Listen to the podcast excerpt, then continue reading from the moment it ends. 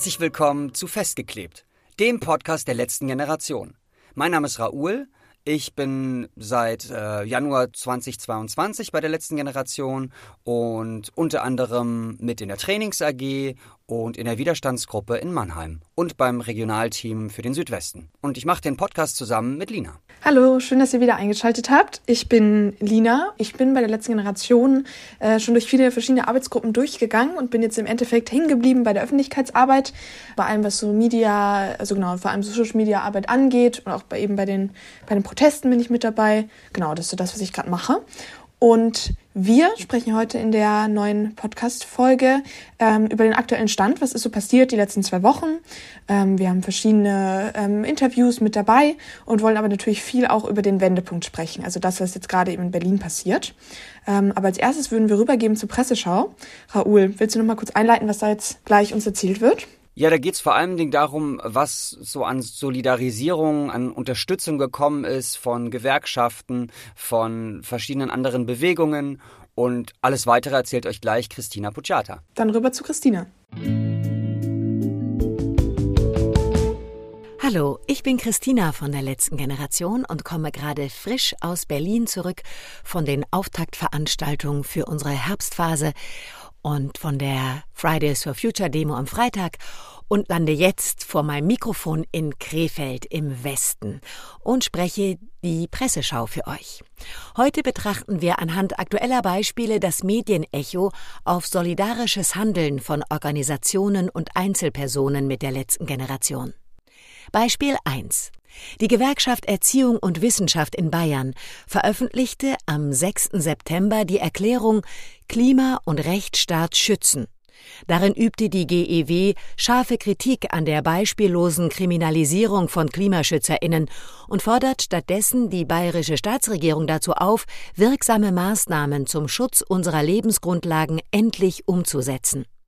Mehrere Vorstandsmitglieder der GEW äußerten sich namentlich und solidarisch, wie auch Dorothea Wenger. Sie sagte laut der Erklärung über uns, hier werden Menschen eingesperrt, weil sie sich für ihr verfassungsmäßiges Recht auf eine lebenswerte Erde einsetzen. Anscheinend müssen wir hier in Bayern nicht nur das Klima schützen, sondern auch den Rechtsstaat. Die GEW ist eine wichtige Organisation in Bayern mit, nach eigenen Angaben, mehr als 11.000 Mitgliedern im Freistaat. Angesichts dessen fiel die Medienresonanz auf ihre Erklärung überraschend aus. Über die gängigen Suchmaschinen im Internet ist kein einziger Bericht auffindbar, der die GEW-Solidarisierung thematisiert hätte. Beispiel 2 in Mannheim kippte eine Polizistin während einer Straßenblockade einer unserer Unterstützerinnen Öl an den Hinterkopf. Bei einer weiteren Blockade trat und schlug ein Autofahrer mehrere Protestierende heftig.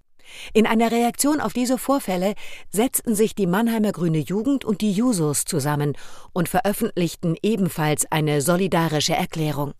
Darin schrieben sie unter anderem hasserfüllte Kommentare, rohe Gewalt gegen Demonstrierende und schließlich Bilder gravierenden Fehlverhaltens durch die Polizei.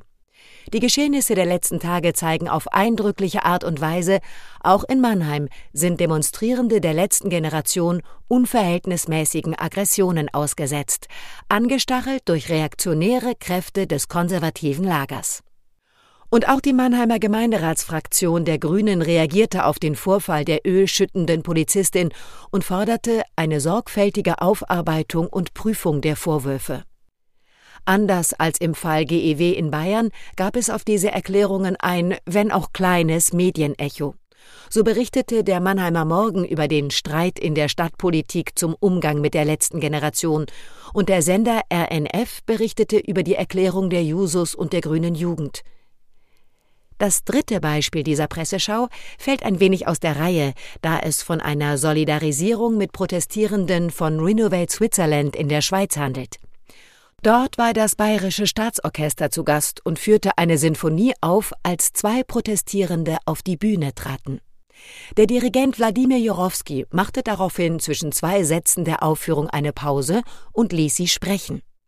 Als Menschen aus dem Publikum die beiden bei Reden über die Klimakrise störten und dazwischenriefen, sagte der Dirigent Jorowski laut einem Twitter-Video Hört auf, lasst sie doch reden, bitte, Und dann spielen wir unsere Symphonie, sonst gehe ich jetzt von der Bühne. Dann setzte er sich hinter den Protestierenden auf den Boden und hörte zu. Über diese Unterstützung der Klimaaktivisten berichtete der Bayerische Rundfunk unter dem Titel Klimakleber Eklat beim Bayerischen Staatsorchester. Der BR ließ ausführlich Zuschauer zu Wort kommen. Wie kann ein Dirigent sich so instrumentalisieren lassen, dass er sich neben Klimaklebern auf den Boden setzt? Wir sind alle zutiefst schockiert, schimpfte demnach eine aus Deutschland angereiste Besucherin. Auch in der Schweiz berichteten mehrere Medien über die Protestaktion und die Unterstützung des Dirigenten. Mit dem vierten Beispiel richten wir den Blick jetzt Richtung Berlin. Zum Auftakt der Herbstproteste in der Hauptstadt hatte ein Unternehmer aus Freiburg der letzten Generation eine sehr große Spende versprochen. Für jede Spende anderer an die letzte Generation wollte er zwei Tage lang die gleiche Summe dazu spenden, und zwar bis zu einer Höchstsumme von 100.000 Euro. Als andere diese Summe bereits in weniger als 24 Stunden aufgebracht hatten, erklärten sich weitere Schirmherren bereit, die Verdoppelung der Spenden fortzuführen.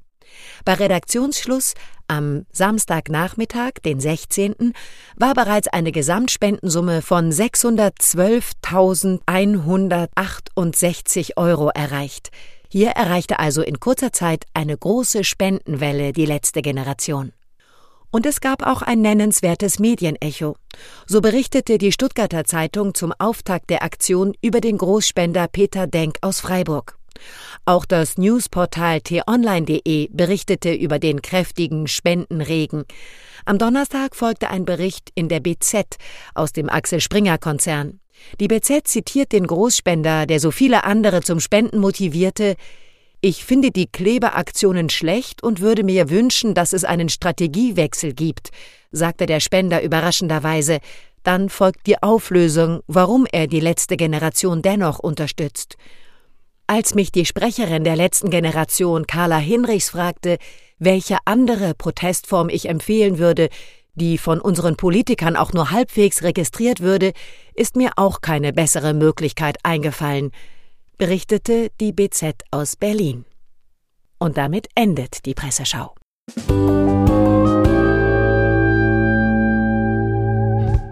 Ja, herzlich willkommen zurück von der Presseschau. Das war immer wieder eine spannende Perspektive, ein bisschen auch über Solidarisierung und so weiter zu, zu sprechen und zu hören, was da so passiert.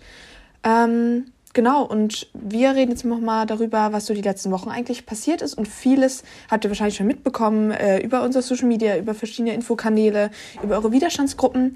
Ähm, aber ganz viel ist ja in den letzten Wochen zum Beispiel noch in Bayern ähm, passiert. Da sind wir auf die Straße gegangen, schon jetzt seit vielen, vielen Wochen, um auf den Verfassungsbruch äh, der Bundesregierung aufmerksam zu machen in Bayern mit Dutzenden, Dutzenden Menschen, die da gesagt haben, so wir, wir setzen uns trotzdem auf die Straße, wir kleben uns trotzdem auf die Straße, auch wenn wir quasi in Kauf nehmen, dass es hier ein anderes Polizeigesetz gibt, ähm, dass es irgendwie sein kann, dass wir dafür irgendwie länger in Präventivgewahrsam kommen oder ähnliches.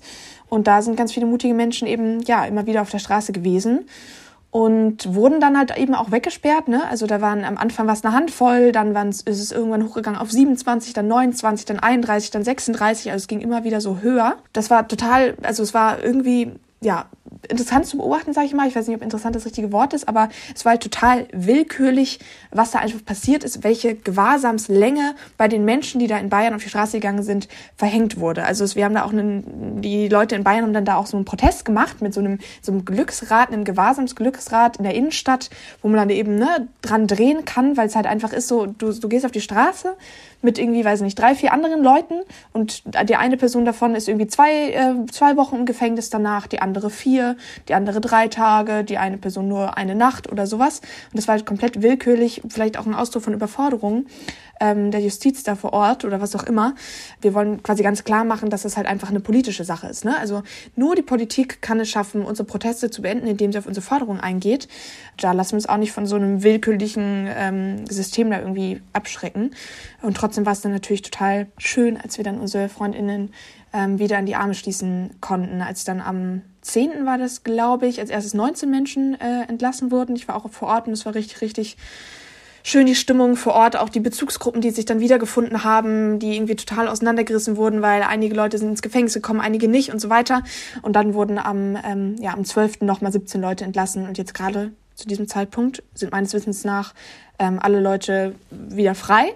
Ähm, aber natürlich geht auch der Protest in Bayern weiter. Es hat jetzt am, am Donnerstag, wir nehmen heute an einem Freitag auf, also gestern auch nochmal einen Protest gegeben mit allen Leuten, die da irgendwie aus dem Gefängnis entlassen wurden, um zu zeigen, so wir lassen uns davon halt nicht abschrecken. Ne? Wir, wir leisten weiter Widerstand, wir gehen weiter auf die Straße und ich bin total beeindruckt, wie, wie viele mutige Menschen da eben ähm, auf die Straße gegangen sind, das alles in Kauf genommen haben, ähm, ja, um auf den Verfassungsbruch aufmerksam zu machen. Also eine total starke Sache. Raoul hat noch ein bisschen was zu Mannheim zu erzählen. Magst du es jetzt mal eben? Voll. Ich äh, wollte nur kurz noch ergänzen zu München. Gerne. Äh, ich war auch mal einen Tag da und war da, saß da mitten auf dem Podium von Attac zusammen mit Sarah Schurmann auch und anderen Menschen, wo ich jetzt gerade den Namen nicht im Kopf habe, verzeiht es mir. Und es war total spannend zu sehen, wie ja wieder Menschen aus verschiedensten Gruppierungen zusammengekommen sind, auch an sich dort im Camp.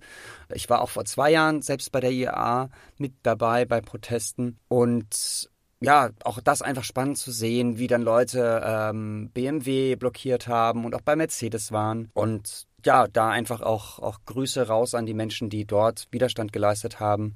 Total schön, das zu sehen. Mm, ja, dann komme ich zu, zu Mannheim. Das hat ja recht hohe Wellen geschlagen. Da sind zwei Sachen passiert. Zum einen waren wir am 2.9. mit, ich glaube, knapp 40 Menschen in Mannheim und Heidelberg ja, an verschiedenen Orten auf der Straße. Ja, haben das blockiert. Und unter anderem auch hatten wir eine Brückenblockade auf der Brücke, auf der Konrad-Adenauer-Brücke zwischen Mannheim und Ludwigshafen und hatten auch einen Bannerdrop dort. Zwei Leute haben sich abgeseilt. Ja, und vor allen Dingen hat es danach noch Welle gemacht, weil halt eine Polizistin besonders sich, ja, ich würde sagen, nicht sehr respektvoll verhalten hat. Unter anderem hat sie Öl über eine Unterstützer in der letzten Generation gekippt und hat äh, ist mit den Sachen der Menschen unachtsam äh, umgegangen, hat äh, Passantinnen von der Seite dazu ja quasi angestachelt, noch weiter uns anzupöbeln, hat uns selber beleidigt, hat und das Krasse war dann noch, weil die Polizei auch so überfordert war, war die dann selbst auch im Gewahrsam später mit und hat dort noch Leute weiter schikaniert, wo ich jetzt gar nicht zu sehr ins Detail gehen will. Das haben wir auch schon veröffentlicht, was da so passiert ist.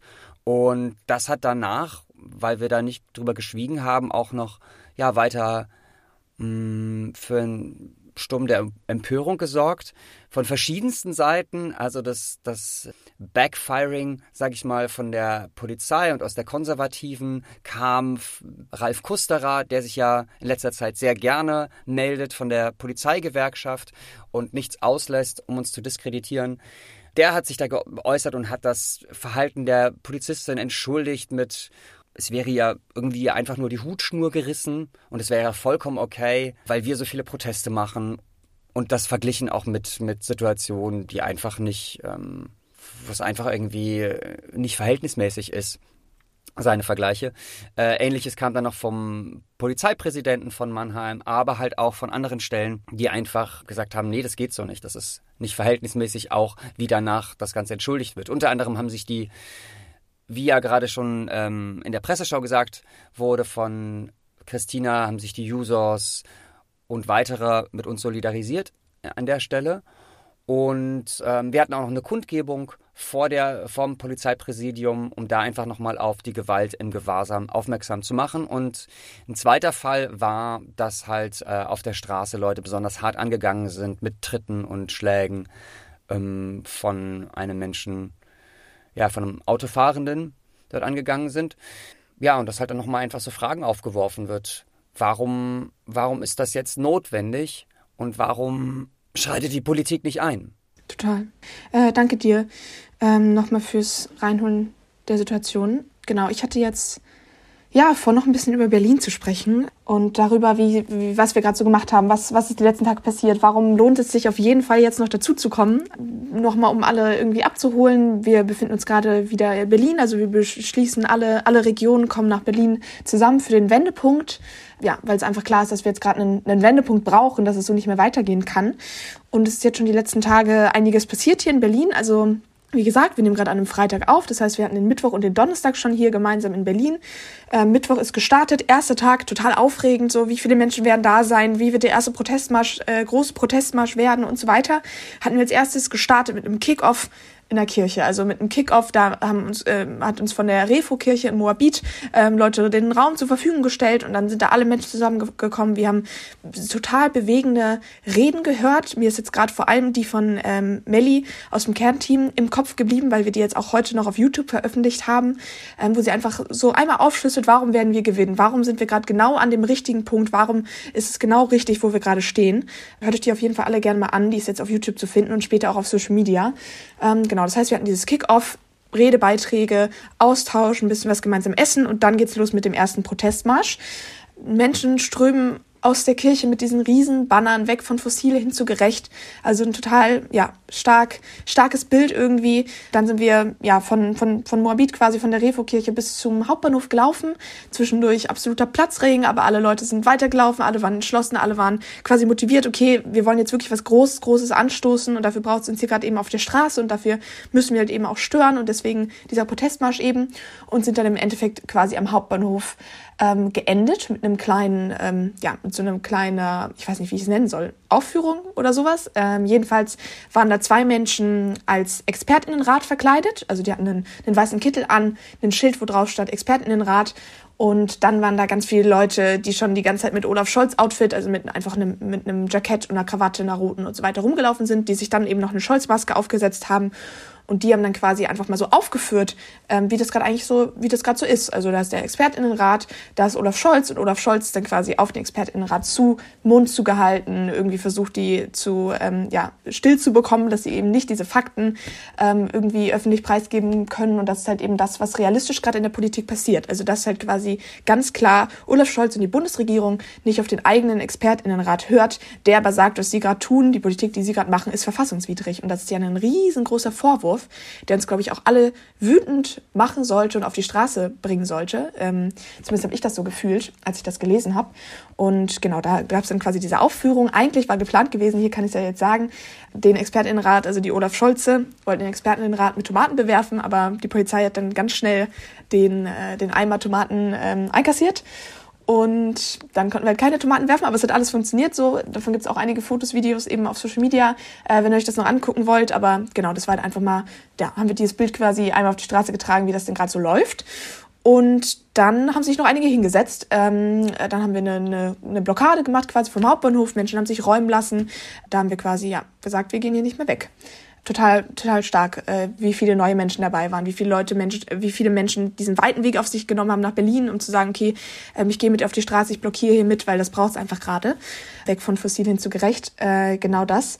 Dann ähm, haben wir gestern, also am Donnerstag, ähm, ganz viel mit, mit Mobi ähm, gemacht. Also gestern haben die Menschen quasi ähm, in einem Callcenter Leute angerufen, die sie eingeladen, persönlich nochmal, komm doch nach Berlin, so, weil wir haben super viele Leute, die schon mal irgendwie Kontakt mit uns hatten bei dem Vortrag waren oder ähnliches, die man quasi einfach nur noch aktivieren muss oder einige von denen, ähm, da funktioniert es halt, die freuen sich dann total über einen Anruf und sagen, nice, danke, dass du mir Bescheid gesagt hast, dann komme ich jetzt auch noch dazu. Genau, das hat gestern stattgefunden. Dann natürlich Plakatieren, abends eine Küfa, alle sind zusammengekommen, wieder bewegende Redebeiträge. Genau, das war so, das waren jetzt so die ersten, die ersten beiden Tage. Und dann geht's ja quasi mit am Montag mit den, mit den Straßenblockaden auch richtig los. Ne? Also jetzt gerade wollen wir quasi versuchen, noch mehr Menschen zu sammeln, noch mehr Menschen zusammenzuziehen aus ganz Deutschland und dann quasi ab Montag eben dann auch mit den, mit den Blockaden zu starten. Und was ich unbedingt noch sagen wollte, ist, ein Teil des Widerstands ist es allein auch schon, wenn man jetzt gerade sagt, ich reise nach Berlin an und ich bin irgendwie Teil von dem, was da passiert. Das heißt, wir wollen quasi alle Menschen aufrufen, die in Berlin sind, die angereist sind, die mit bei dieser Protestphase sind, Warnweste zu tragen in der Öffentlichkeit, weil wir gerne versuchen wollen, in Berlin ne, so orange wie möglich aufzutreten. Wir wollen, dass, dass alle sehen, wir sind da. Und deswegen, genau, rufen wir alle Menschen dazu auf, gerne mit Warnweste rumzulaufen. Natürlich müsst ihr das Risiko irgendwie im Kopf haben. Ne? Gestern sind Leute mit Warnweste Bahn gefahren, direkt erstmal eine Polizeimaßnahme und so weiter. Ähm, aber ich glaube, ja, wenn wir, wenn wir viele sind, wenn ganz Berlin auf einmal orange leuchtet, ähm, dann kann da auch nicht mehr so viel gemacht werden. Genau, ich bin gespannt, wie die nächsten Tage werden. Und gebe nochmal rüber zu Raoul. Äh, ich habe noch eine Nachfrage. Callcenter, das musst du mal ein bisschen erklären. Das klingt ja. gerade so, wie als würden die alle irgendwie in eine große Batterie gehen und jeder kriegt seine kleine Kabine. nee, also genau, das, ein bisschen was habe ich dazu ja schon gesagt. Es ist halt eben genau das, dass man quasi sich gemeinsam trifft, eincheckt, so ein bisschen, okay, ähm, was, was machen wir hier gerade, warum machen wir das gerade, so ein bisschen quasi gemeinsam Spirit und dann rufen halt quasi alle Leute Leute an und versuchen sie zu motivieren, noch nach Berlin zu kommen. Also diese viele werden Calls, wenn, wenn ihr das irgendwie in den Strukturen drin seid, schon mal diese Nachrichten gesehen habt, ähm, das sind quasi, genau, wir, wir versuchen quasi noch Leute, die schon mal Kontakt mit uns hatten, zu fragen, ähm, ob sie nicht Lust haben, nach Berlin zu kommen an diesem entscheidenden Punkt. Genau, das ist das Callcenter. Ja, voll. Und äh, auch sehr zu empfehlen. Ich habe es auch schon mal gemacht und es geht innerhalb von weniger Zeit. Ha hast du dann auch oft gleich schon Menschen, die irgendwie nach Berlin gehen, weil die halt eh ihre Daten dagelassen haben, damit wir sie anrufen können und die quasi nur darauf warten. Wir haben einfach sehr, sehr viele Nummern noch und zu wenig Menschen teilweise, die dort anrufen. Also insofern, ähm, das ist auch was Gutes, was ihr in den Widerstandsgruppen von zu Hause aus machen könnt, wenn ihr jetzt gerade noch nicht nach Berlin kommen könnt, auch wenn wir das sehr, sehr empfehlen. Und wenn ihr heute alle auf den Klimastreik geht, also nicht heute, wenn ihr es dann vor äh, zwei Tagen gemacht habt, weil wir am Sonntag erst ausstrahlen, dann ähm, habt ihr vielleicht auch diese Gespräche dort schon öfter geführt oder führt sie auch weiterhin. Und deswegen, also diese Gespräche, was, was jetzt kommt. Also, weil ich hatte es auch letztens wieder und habe mich gefragt heute, vielleicht werde ich noch eine Rede halten, nachher beim Klimastreik. So, und worüber rede ich denn dann? Und ich finde teilweise ist es das Schmerzhafteste und das Schwierigste, mit Menschen aus der Klimagerechtigkeitsbewegung zu reden. Und mh, mm, ja, es ist. Äh, es ist kein einfaches Thema. Und wie Lina es aber einfach mit gesagt hat, so, es ist wichtig, jetzt was zu tun und jetzt auf die Straße zu kommen und es gibt eine große Chance, dass wir gewinnen können. Ihr habt es letztens bestimmt auch in, äh, in Social Media mitverfolgt oder in den Nachrichten, dass in den Niederlanden Zehntausende auf die Straße gegangen sind und es mehrere Tage hintereinander gemacht haben. Wenn wir diesen Spirit hätten oder haben irgendwann, dann ist es super, dann, dann müssen wir nicht mehr kleine Straßenblockaden machen. Wir hatten, glaube ich, 2021, wo viele Menschen von Extinction Rebellion am Stern waren in Berlin, an der Siegessäule und dort richtig effektiv blockiert haben. So. Aber solange wir halt nicht diese vielen Menschen haben und selbst die Millionen Menschen, die bei Fridays for Future auf den Straßen waren, sind nicht mehr da. So, es gibt halt nicht mehr die Leute, die Schule schwänzen und somit im System was verändern. Und das ist halt einfach so, die, die, dieser Punkt, diese große Störung gibt es halt gerade nicht an anderer Stelle. Die machen wir halt. Lina und ich können ein Liedchen davon singen. Wir haben Pipelines abgedreht. Aber bei den Pipelines ist einfach das Problem, da kommt keiner hin. Wenn ihr die Busse organisiert mit der Presse, die dorthin kommt, und wenn ihr alle selbst mit uns zusammen Pipelines blockiert, super. Lasst uns mit tausend Menschen äh, 300 Pipelines blockieren, das ist jetzt kein Aufruf dazu, aber klar, dann, dann würde irgendwie das stillstehen. Aber auf der anderen Seite, es sind alle Leute, die dann die Pipelines blockieren, würden dann so viel die öffentliche Versorgung ähm, blockieren, dass die Leute dann für fünf Jahre ins Gefängnis kommen. Ähnlich wie wenn du ein Kohlekraftwerk blockierst, so dass es richtig groß stört. Und es juckt halt einfach auch oft keinen. Es ist halt genau dieser, diese, diese Störung, dass das halt mit dem Thema zusammenhängt, aber vielleicht da auch Leute drin sind, die nicht unmittelbar zur, zu den fossilen Unterne Unternehmen gehören, die jetzt gerade im, im, Straßenstau stehen. Aber es ist auch genauso wie wenn du dann an den Bundestag gehst, da bist du in der Bannmeile und bezahlst unter, bezahlst vielleicht 25.000 Euro dafür, wenn du dort blockierst. Und es ist halt super abgesichert und alles. Und klar, ich hätte gern Castor-Transport hier bei mir vor der Tür. Natürlich nicht gerne, aber wo, wo man dann schottern könnte. Oder die Waldbesetzung und wo, wo sich da gut anfühlt und es möglichst wenig Leute stört oder halt nur konservative Kräfte, die gegen uns arbeiten. Es ist halt dieses Problem mit. Die Demos alle sechs Monate bringen halt zu wenig, bringen zu wenig Veränderungen. Das Thema wäre längst eingeschlafen, wenn wir einerseits nicht diese Demos und unsere Straßenblockaden hätten, aber wir erreichen halt noch zu wenig alle. Und deswegen einfach nochmal so der Aufruf. Ist es wirklich so, dass, dass, dass wir jetzt weitere zwei Jahre alle Leute, die jetzt nicht aktiv sind und nicht im Widerstand, weitere Protestformen suchen? Oder sind das vielleicht auch Gründe alle, um jetzt nicht groß zu stören? Das ist so eine Frage, die ich mich immer wieder stelle auch eine Sache, wo ich mich gerne in Nesseln setze und weiß, ah, vielleicht ist es, äh, sage ich dann auch vielleicht mal was Falsches oder so. Aber es ist doch wirklich gerade die Frage, so, so wie, wie wollen wir das weiter angehen und was braucht es jetzt gerade, um eine Änderung hervorzurufen? Lina, jetzt habe ich mich, glaube ich, um Kopf und Kragen geredet. Sag du. Danke nochmal, dass du das irgendwie äh, gerade hier reingeholt hast. Also ich glaube, so den, den Main Point, den wir quasi damit machen wollen, ist, wir sind richtig hart am Arsch also wir haben richtig große Probleme. Wir sehen das gerade irgendwie, ähm, dass die, die planetaren Grenzen, die Kipppunkte, die fallen und so weiter. Und wir können uns einfach nicht mehr leisten, Proteste zu machen, die nicht stören. Also wir können uns einfach nicht mehr leisten, am Straßenrand, irgendwo, äh, irgendwo quasi am Straßenrand zu stehen mit einem Schild oder sowas. Ich bringe da jetzt noch mal kurz eine persönliche Geschichte von mir rein, um das so ein bisschen zu erklären. Ich habe viel als ich ein bisschen jünger war, ganz viele solche Infostände in der Innenstadt gemacht, mit Leuten geredet, viel über die Teeproduktindustrie und so weiter. Und dann kam quasi so ein Erlebnis von mir, das mich halt auch total mobilisiert hat, zum zivilen Widerstand gebracht hat. Und das war eben, dass ich da meinen Infostand hatte und in unmittelbarer Nähe halt eine Straßenblockade stattgefunden hat von Extinction Rebellion so. Und ich stand an meinem Infostand, alle Menschen rennen vorbei, so, weil man musste sich ja nicht mit mir und meinem Thema auseinandersetzen oder mit dem Thema auseinandersetzen, weil man kann ja einfach vorbeilaufen. Und dann ist ja diese Straßenblockade von Extinction Rebellion, super viele Menschen, super viel Presse, Artikel danach, alles Mögliche. Und da ist mir halt einfach in diesem Moment ist mir halt so klar geworden, okay, es braucht was anderes so. Ich kann nicht einfach weiter irgendwo am Straßenrand stehen. Es muss quasi einfach eine Störung geben. Es muss eine Störung geben. Wir müssen das Thema, Thema hier platzieren und dann müssen wir über das Thema reden. Genau, und wir sind halt quasi, ja, wir sind, wir sind richtig hart am Arsch, habe ich schon gesagt, so. Wir sehen irgendwie, deutlicher kann es die Wissenschaft eigentlich nicht machen. Und dann müssen wir uns doch einfach an dem, an dem bedienen, also an dem, an dem friedlichen zivilen Widerstand bedienen, was in der Vergangenheit, in der Geschichte einfach schon funktioniert hat. Und dann müssen wir Straßenblockaden machen. Dann können wir uns, wie Raoul gesagt hat, nicht leisten, auch wenn wir es ausprobiert haben mit den Pipelines irgendwo in der Pampa in Brandenburg.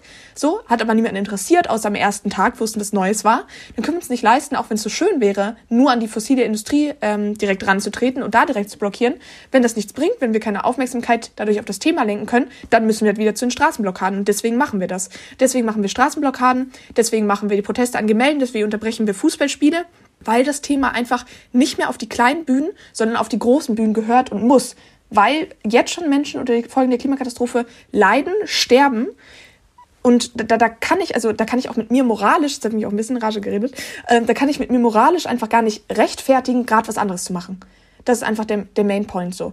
Und ähm, genau, wir, wir sehen heute, wie es wird, so wie viele Menschen die Klimastreik jetzt auch nochmal gemeinsam auf die Straße bringt. Das ist natürlich auch ein, es ist eine große Sache so. Ich bin, ich bin da total, ja, ich, ich, ich schau, wir schauen einfach mal, wie es wird, wie viele Menschen da auf die Straße gehen werden. Vielleicht sind es auch wieder ähm, ja Tausende Millionen Menschen, was auch ein total starkes Zeichen ist, selbstverständlich. Die Frage ist nur, was machen wir danach? Gehen wir danach wieder zurück in unseren Alltag? Gehen wir danach zurück in die Klassenzimmer und warten sechs Monate bis zum nächsten globalen Klimastreik? Oder genau, werden wir halt in der Zwischenzeit aktiv und machen weiter auf das Thema aufmerksam, weil es muss halt quasi einfach im Gespräch bleiben, weil es so einfach nicht mehr weitergehen kann. Und deswegen quasi einfach jetzt zu diesem Zeitpunkt gerade der Wendepunkt, weil wir jetzt einfach nicht mehr weggehen werden von Berlin. Also wir werden so lange in Berlin bleiben, wir werden so lange in Berlin Widerstand leisten, leisten, bis wir diesen Wendepunkt erreicht haben, weil es so einfach nicht mehr geht. Und da rufen wir quasi alle Leute dazu auf, dazuzukommen und ja, mit uns in, in Berlin auf die Straße zu gehen. Also neben dem ganzen moralischen, sag ich mal so, und äh, was wir über die Protestform ähm, gesagt haben, ist es auch vom rechtlichen her sehr, sehr, interessant, weil die Strafen sind relativ gering. Es gab letztens wieder Freisprüche, zwei Freisprüche in Freiburg. Ich habe selbst in Mannheim erle erlebt, dass das Ganze halt auch sehr politisch geführt wird. Ich konnte an dem einen Tag nicht kommen. Ein Termin, der in der Hauptversammlung, ja, ist auch egal, was da genau das Detail ist, aber auf jeden Fall hatte ich für diesen Tag eine Entschuldigung und die Richterin hat es aber einfach nicht anerkannt. So, also sie wollen uns teilweise schnell verurteilen, aber es ist auch ganz unterschiedlich, wie Lina gesagt hat. Es sind teilweise wird der Jeopardy gespielt, Glücksrad. Und auf der anderen Seite, ich habe mich mit einem Rechtswissenschaftler letztens aus Mannheim unterhalten, einem Professor, der meinte, naja, aber letztendlich wird, ist es vollkommen übertrieben, auch wenn so in Heilbronn zum Beispiel Strafen gefordert werden nach drei Monate ohne Bewährung. Drei, ohne Bewährung gibt es ganz, ganz selten. Und da kannst du sechs, sieben, acht Mal mit dem Auto betrunken fahren und trotzdem kriegst du keine Bewehr keine ja keine Haftstrafe ohne Bewährung. Also es ist wirklich mit zweierlei Maß wird da gemessen und es sind sehr viele Kräfte, die dagegen uns sind. Dazu auch, was ich, wo ein Richter in Berlin es zum Beispiel bei mir abgelehnt hat, überhaupt den Strafbefehl zu unterschreiben, also dass ich dann verurteilt werde, wenn ich da nicht gegen Widerspruch einlege was ja an sich schon ein ganz komisches Mittel in Deutschland ist, aber egal. Auf jeden Fall hat er gesagt, es gibt 45.000 Staukilometer jedes Jahr. So, wir sind 0,1 Prozent davon. So, das sind die Verhältnismäßigkeiten. Und wenn ihr nicht mit auf die Straße kommt, was ich verstehen kann, auch wenn ich sage, Mut ist lernbar, ja, aber es gibt ja noch andere Dinge, die vielleicht einen Menschen davon abhalten, dann würde ich sagen, habt immer eure Banner dabei. Habt jetzt immer eure Banner dabei, eure Warnweste, stellt euch daneben. Seid mit solidarisch, unterstützt unsere Blockaden. Weil welche Chance haben wir denn gerade, wenn Tennisball große Hagelkörner runterkommen. Ich habe es hier selbst erlebt. Es haben ähm, Weinbauern davon erzählt, in Worms bei mir um die Ecke, dass ihre Ernten zerstört wurden gerade durch einen so einen Hagel. So, weil der halt einfach nicht im Sommer kommt. Normalerweise. Und das erleben, ihr habt die Bilder gesehen. Also insofern, was tun und, und wenn, wann nicht jetzt? So, ihr wisst, was ich meine. Lina, du wolltest noch was ergänzen, genau. Genau, wann, wenn ich jetzt? Auf jeden. Das so, vielleicht nennen wir die Podcast-Folge heute einfach so, wann, wenn ich jetzt? Ja. Ja, was wollte ich denn sagen? Gute Die Frage. Verfassungsrechtler. Genau, VerfassungsrechtlerInnen stellen sich hinter uns und so weiter. Also wir sehen, ähm, was das gerade für einen Lauf nimmt. Und Raoul hatte gesagt, so die Strafen, teilweise sind die gering, teilweise aber auch hoch. Ne? Das ist halt einfach so eine, so eine Sache, da- das ist halt auch ne, wieder dieses Glücksrad. Ne? Leute bekommen Haftstrafe, Leute bekommen keine Haftstrafe. Es ist sehr, sehr ja, politisch, es ist sehr willkürlich. Ähm, und das ist so quasi auch ein, ein Punkt, den wir quasi machen äh, wollten. Es ist einfach, ja, man kann gar nicht mehr so wirklich den Überblick über alles haben, was gerade passiert, weil einfach so viel passiert und auch in unterschiedliche Richtungen passiert. Und da auch eine große Überforderung, wie wir gerade sehen, ähm, in der Justiz da ist. Und da bringe ich nochmal kurz den Punkt so, die Politik kann das lösen als einzige, als einzige Option, dass sie quasi auf unsere Forderungen eingehen, einfach endlich vernünftige Klimapolitik zu machen. Genau, also nicht einfach, weil ich, ich kann verstehen, dass es nicht einfach ist, aber ihr versteht, was ich meine. Wir kommen jetzt zum, zum Ende von unseren Teilen und ich leite mal kurz über zu, zu Raphael noch, der jetzt ähm, nochmal mit einer Person zum Thema Fundraising, zum Thema Spenden gesprochen hat. Da ist ja auch einiges passiert jetzt die letzten Tage mit Spenden verdoppeln und mehrere tausend Euro, die da irgendwie an Spenden zusammengekommen sind. Ich glaube, da wird jetzt nochmal im Interview ein bisschen genauer drauf eingegangen und dann sehen wir uns gleich nochmal zum Schluss. Bis gleich. Hi Petra, Hallo Raphael. Ähm, schön, dass ich dich erreiche. Wo bist du gerade? Ich bin gerade zu Hause auf meinem Balkon. Willst du dich kurz vorstellen, was du so machst in der letzten Generation? Ja, mache ich gerne. Also ich bin Petra, ich bin 65, ich bin Mutter, ich bin Großmutter, ich bin Geschäftsfrau. Ich bin ähm, seit Frühjahr diesen Jahres bei der letzten Generation und seit drei Monaten beim Fundraising. Außerdem betreue ich noch das mit, mit einem Team, das Postfach, das allgemeine Postfach der letzten Generation, Kontakt Ad. Gerade ist ja eine ziemlich aufregende Zeit im Fundraising. Ich ähm, habe unsere GoFundMe-Seite gerade vor uns, wo wir ein äh, Crowdfunding im Laufen haben. Und gerade stehen da 266.818 Euro. Willst du mal kurz erzählen, was da passiert ist? Ja, das, das wissen wir selber nicht so genau. Aber ich, ich kann das ja mal versuchen, in dem Spannungsbogen wiederzugeben, den wir da auch erlebt haben. Ähm, also die Tage vor dem 13.09., wo wir hier ja starten wollten in Berlin mit unserer Protestphase, waren sehr anstrengend, weil wir, obwohl wir im Fundraising jede Mail beantworten und immer ganz, ganz, ganz viel arbeiten, eigentlich festgestellt haben, es kommt nicht so viel Geld rein, dass wir wirklich alles finanzieren können. Dann haben wir diese in Windeseile, diese Kampagne, die du da gerade zitiert hast, vorbereitet und haben einen Gönner finden können, der uns seit Jahren schon ganz lieb unterstützt, der gesagt hat, gut, ich verdopple euch alles, was an Spenden reinkommt, bis 100.000 Euro. Wow. Das heißt, wir haben, ja, und das ist natürlich so ein, so ein Ding, was wir auch ein bisschen diskutiert haben, weil wir nicht so wussten, ob das, ob das so gut ankommt jetzt. Also so ein bisschen wie im Supermarkt, ne? Kauf zwei, bezahl eins oder so. Also auf jeden Fall war es, war es ganz klar, wir müssen da sowas machen. Dann haben wir diese Kampagne gestartet am 13.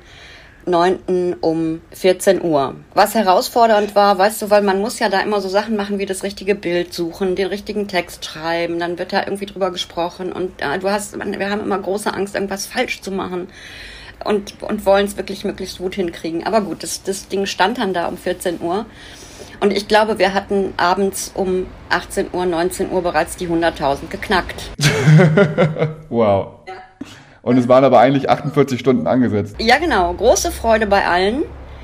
Wir im, im Team haben gedacht, oh mein Gott, oh mein Gott, das muss jetzt aber weitergehen. Wo, wo kriegen wir jetzt jemanden her, der uns die, die zweiten 100.000 verdoppelt? Dann gab es da äh, so jemanden, mit dem wir schon äh, Kontakt hatten. Also jemand, mit dem wir erst sprachen.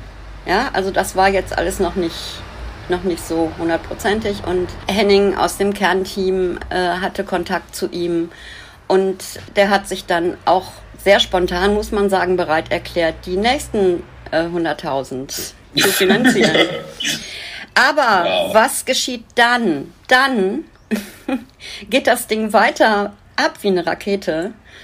Und wir mussten diese, diese nächsten 300.000, die wir garantiert noch schaffen, also die nächsten 100.000, da mussten wir auch noch jemanden für finden. Und wir sind da wirklich rotiert. Wir haben gelacht, geweint, gequietscht. Ja, ich weiß noch, wie, wie meine Kollegin Jule, die dann mit demjenigen sprach, der es dann tatsächlich auch, auch gemacht hat, wie die, wie die dann irgendwie im Call auftauchte und, und, und wie die geschrien hat vor Freude. Weil das jemand war, der der ersten Moment überlegen musste, dann gesagt hat, ja, ich mache die Hälfte, also 50.000. Und dann hat sie gesagt, prima und vielen Dank. Und dann hat er fünf Minuten später zurückgerufen. Und dann dachte sie, ja, sah sie ihn am Telefon und, und dachte, oh mein Gott, jetzt, ja. jetzt, jetzt sagt er irgendwie ab äh, und hat sich das ja. überlegt oder so. Und dann ähm, sagte der aber, nein, ähm, ich mache das jetzt. Ich mache das jetzt. Wann, wenn nicht jetzt? Das ist wirklich, also ich habe jetzt noch eine Gänsehaut, wenn ich das erzähle. Das ist wirklich so, so, so großartig. Wow, das heißt, wir haben jetzt im besten Fall 600.000 Euro mehr. Ja, ja, davon, davon gehe ich aus, dass das klappt. Und das ist ja auch Wahnsinn, ne? Also ich meine, das zeigt ja auch einfach, wie viel Unterstützung wir doch haben. Es fühlt sich oft so an, als seien wir so isoliert in der Gesellschaft, aber es haben ja fast vier, oder ja. fast 4000 Einzelspenden kamen ja jetzt. Wenn man, wenn man so auf die Liste guckt, da sind Menschen, die haben 5000 Euro gespendet, 4000 Euro. Ja, vollkommen richtig. Wir sind auch jedem Einzelnen, jedem Einzelnen, das ist völlig egal, ob das 5 Euro sind oder ob das die besagten 100.000 sind, unglaublich dankbar. Weil das ja viel mehr für uns bedeutet als Geld. Ne? Also das, das Geld ist irgendwie wichtig, aber dass die Menschen das machen und sich da committen und sich da auch, die ja auch mit ihrem Namen oft da drin stehen. Es sind ja viele, die nicht anonym spenden, sondern deren Name ja da zu lesen ist also wenn die das tun und wenn die sich auf diese Weise öffentlich an unsere Seite stellen, ist das, ist es so, so wichtig gerade, auch für, für all die Leute, die auf der Straße sind, weil wir halt sehen, wir sind nicht allein. Und da könnte ich dann auch bei vielen Mails, die wir dann so kriegen, in, in, in unserem Spendenpostfach, also manchmal weine ich dann auch, wirklich. Also weil, einfach weil ich, mhm. weil ich mich so freue. Ja, das, ähm, mhm. das, ja, und das ist auch sicher für alle anderen so. Also das ist, das ist einfach Rückenwind. Und den brauchen wir gerade. Boah, da kriege ich auch eine Gänsehaut, wo du das gerade erzählst. Voll schön. Und gibt auch irgendwie nochmal eine Stärke, jetzt in den nächsten Tagen und Wochen auf die Straßen zu gehen, wo ja dann doch wieder viel Konfrontation ist und Ablehnung und ähm, zu wissen, dass da doch echt ganz viele hinter uns stehen. Und ich möchte es auch ganz deutlich nochmal sagen, selbst wenn wir dann jetzt einen, einen großen Berg Geld erwirtschaftet haben ne, und vor allem alle diejenigen, die zuhören, die sich etabliert in der, in der Mitte der Gesellschaft befinden. Wir brauchen euch weiter. Kannst du das vielleicht ein bisschen erklären? Also ich meine, 600.000 Euro klingt nach einem Haufen Kohle. Warum, warum brauchen wir, wofür brauchen wir so viel Geld? Wir brauchen so viel Geld, um die Menschen, die da auf der Straße sind, äh, zum Beispiel zu ernähren jetzt hier in Berlin. Wir müssen Essen kaufen, wir müssen Unterkünfte bezahlen, ähm, wir müssen Protestmaterial äh, kaufen, wir ähm, bezahlen Reisekosten. Also eine konservative Schätzung ist tatsächlich, dass wir pro Person in Berlin für eine Woche knapp 1000 Euro brauchen. Also das klingt jetzt furchtbar viel, das, das trifft nicht auf alle zu und das, da sind natürlich, da fließen auch noch andere Kosten mit ein.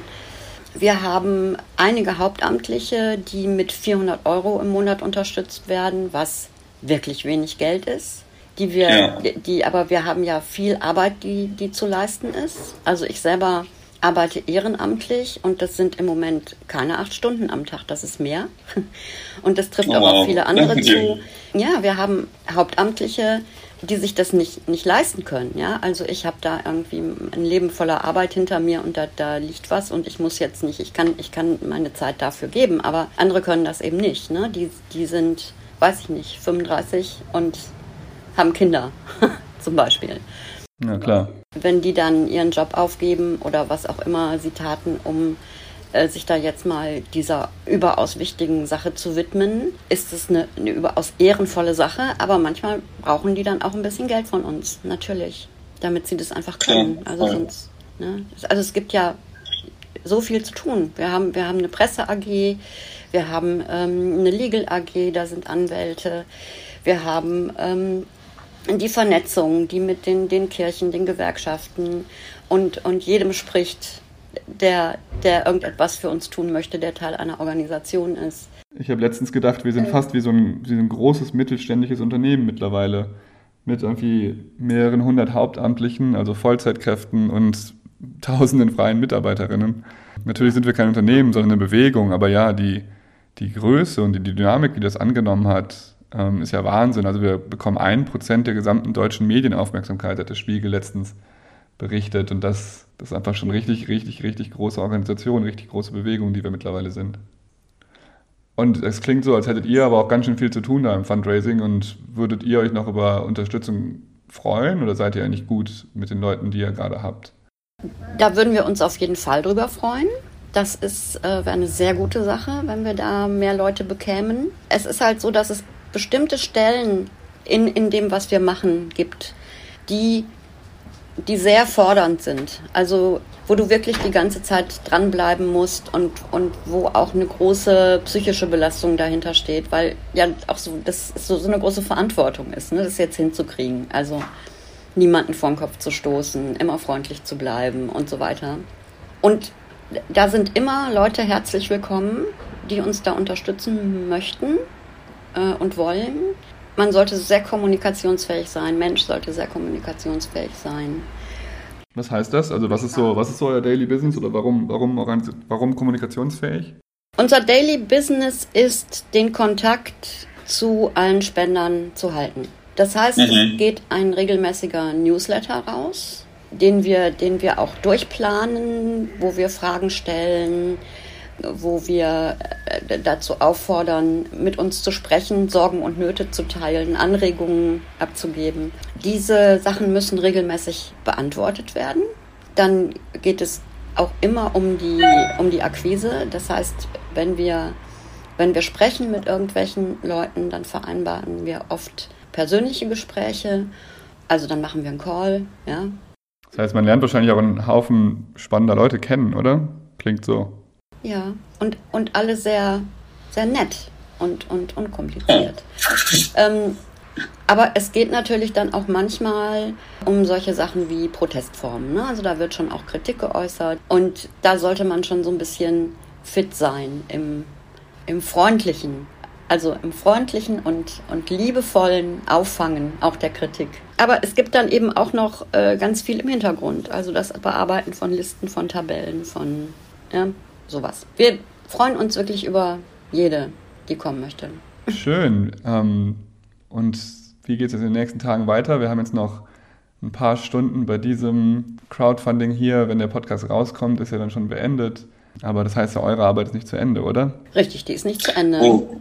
Dann bedanken wir uns erstmal lieb mhm. und gucken dann, dass es nach Möglichkeit so weitergeht. Also wir wollen den den Flow nutzen für möglichst viel Unterstützer. Es ist ja auch so, dass da auch sowas dann dranhängt, wie zum Beispiel die Vernetzung. Da gibt es dann mal den einen oder anderen, den man dafür gewinnen kann, seine Organisation ach, da ein bisschen zu, zu verlinken mhm. mit uns oder Personen, die wir dann auch einladen können, dass sie dass sie sich mal wirklich öffentlich an unsere Seite stellen, sowas alles. Also wir, mhm. wir bereiten das nach. Wenn du eine Hoffnung, wenn du einen Wunsch hättest für die Wendepunkt-Proteste für die kommenden Wochen und Monate, was wäre dieser Wunsch? Was ist deine Hoffnung? Hm. Also der, der wirklich freche Wunsch ist, ähm, Herbert Grönemeyer kommt vorbei und gibt für uns ein öffentliches Konzert. Ja. Yeah. Der kann auch mal seine Telefonnummer rausrücken, finde ich. Also ich kann da mit mir reden. Ich klinge doch total nett, oder? Du klingst sehr nett. Ich, kann, ich würde Grünemeyer sehr empfehlen, mit dir zu reden. Ja. Nein, also ich sag mal so, politisch wünsche ich mir wirklich, dass alle diejenigen, die wirklich der Meinung sind, dass sich wirklich etwas ändern muss. Und von den Lippenbekenntnissen her sind das ja sehr viele, sich mit uns solidarisieren und mit diesem, diesem ewigen Hickhack und hin und her und äh und also die, die, AfD-Wähler wählen wegen euch AfD, ja, was ja mal völliger Quatsch ist, dass die sich wirklich solidarisieren und dass wir gemeinsam dann wirklich unseren lieben Bundeskanzler ins Boot holen können, dass wir diese, diese Mauern aufbrechen, diese, diese Spaltung der, der Gesellschaft in Deutschland, die ja für keinen gut ist, was sich ja für keinen gut anfühlt und was auch keinem die Zukunftssorgen nimmt. Also du hoffst auf einen Kanzler Scholz, der endlich mal vorne weggeht und eine vernünftige Politik macht und die Gesellschaft mitnimmt. Genau, dass, dass wir uns solidarisieren. Das, das hängt ja auch an, der, an den einzelnen Teilen der Gesellschaft, dass die auch sagen, ja, wir wollen das jetzt gemeinsam lösen. So, das, und äh, das wäre mein Wunsch, ja. Dann wünsche ich mir und hoffe, dass dein Wunsch in Erfüllung geht. Vielen, ja. vielen Dank für dieses Gespräch und vielen Dank für deine Arbeit.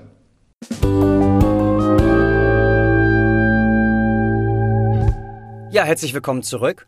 Ist schon mega krass, dass mehrere hunderttausend Euro in wenigen Tagen äh, zusammengekommen sind bei uns. Es zeigt uns auch wenigen noch, Stunden. Wenigen Stunden, okay, sorry. Das zeigt uns halt einfach auch nochmal, wie ihr hinter unseren Protesten steht und dass wir da gerade an einer ganz guten Stelle sind. Total. Ich äh, wollte noch mal kurz noch was zum Schluss sagen. Eine kleine Empfehlung. Einfach, ähm, wir haben auf der Webseite im Blog, da werden jetzt nach und nach immer mehr offene Briefe veröffentlicht von den Leuten, die jetzt quasi in Bayern im Gefängnis waren. Einige Briefe kommen quasi auch jetzt erst an, obwohl die Leute schon entlassen sind. Einige Briefe wurden schon ähm, hochgeladen, da gepostet ähm, als die Leute noch inhaftiert waren. Und das ist einfach, also ja, ich finde diese Briefe so unfassbar bewegend, mit so einer tiefen Motivation geschrieben, verfasst, so von super vielen verschiedenen Leuten sind da Briefe quasi hochgeladen. Ähm, genau, da kommen noch ein paar dazu die nächsten Tage und schaut da gerne mal rein, lest euch da mal ein paar durch. Gibt auf jeden Fall, ja, eine, eine ganz große Motivation, so ein Gefühl von Verbindung. Ähm, genau. Und dann war es das jetzt mit dieser sehr spannenden, etwas längeren äh, Folge. Ich bin gespannt, äh, wie, ihr so, wie ihr so drauf reagiert so. Und dann sehen wir uns in zwei Wochen wieder. Yes, wir sind gespannt. Mal gucken, was dann in Berlin alles passiert ist und anderswo. genau. Bis dann. Ciao, ciao. Bis dann. Ciao, ciao.